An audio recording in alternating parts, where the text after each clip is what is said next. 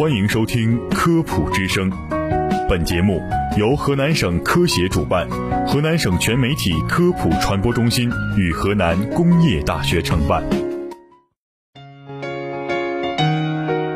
民以食为天，食以安为先。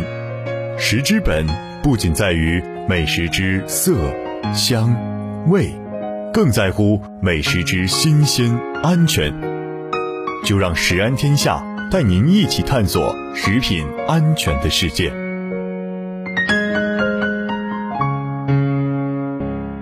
听众朋友们，大家好，我是主持人浩南，我是阿岩。阿岩啊，随着国人越来越注意养生保健，腌菜泡菜被传说容易增加胃癌等发病率，这是真的吗？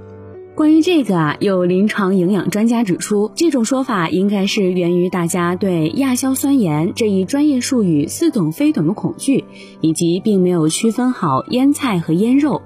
其实只要吃对腌菜的成熟度，适量吃是完全没有问题的，而且它还有开胃功能。没错，事实上，蔬菜在腌、泡、酱等制作过程中，确实存在着亚硝酸盐产生的过程。蔬菜本身含有硝酸盐。它们主要来源于土壤里的含氮化合物、被施用的氮肥等等。硝酸盐一般情况下对人体无害，不过蔬菜在腌、泡、酱等制作过程中，硝酸盐在还原菌的作用下还原为亚硝酸盐，而亚硝酸盐确实对人体有害，属于二 A 类致癌物，对人有可能致癌。听到这里啊，可能很多人已经惊叹，果然如此了。但其实还有更毒的氮亚硝胺，它在腌肉里形成。动物性肉类、鱼类等高蛋白食物里有胺类物质的广泛存在。腌制的时候，亚硝酸盐与胺类反应，会生成明确为致癌物的氮亚硝基化合物。动物试验证实它的致癌证据充分。蔬菜与肉类不同，营养成分以碳水化合物、纤维素和维生素为主。腌菜产生的亚硝酸盐和腌肉产生的氮亚硝基可不是一回事儿。既然腌菜制作会产生亚硝酸盐，那是不是就意味着不能吃呢？事实上并不是这样，因为啊，在腌菜制作过程中，亚硝酸盐的含量并不是一成不变的。算好腌制的时间，吃对成熟度，腌菜也不失为餐桌上的一个好配角。原来蔬菜一般在腌制一两天以内及二十天以后，亚硝酸盐的含量是最低的，通常符合安全食用的水平。而腌制两天以后，亚硝酸盐的含量会逐渐上升，一般是第八、第九天是亚硝酸盐产生的最高峰，随后开始缓慢的降低，在这期间不建议食用。成熟好的腌菜一般都在二十天以上，此时的亚硝酸盐已经降低到安全水平了。自制的腌菜、泡菜、酱菜，只要躲开第二到二十天的未成熟期，或者买加工包装好的袋装腌菜。亚硝酸盐危害基本不用太担心，但是腌菜泡菜的盐超标问题值得注意。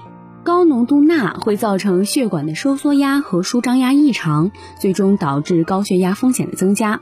以袋装榨菜为例，一般一百克榨菜的钠含量在一千三到一千四毫克，稍有不注意，一顿下饭榨菜的钠摄入就超过一天的人体需要量了。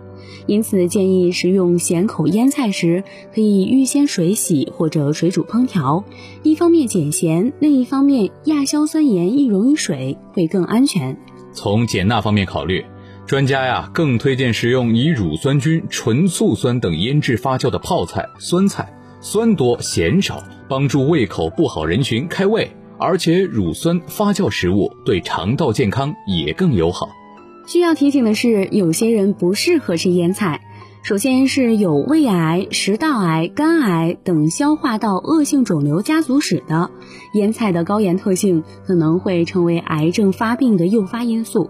其次是肾功能不全、高血压、有卒中高危因素等，腌菜是隐性钠来源，容易摄钠过量而导致发病风险增加。哪怕身体健康的人食用腌菜，也要注意适量。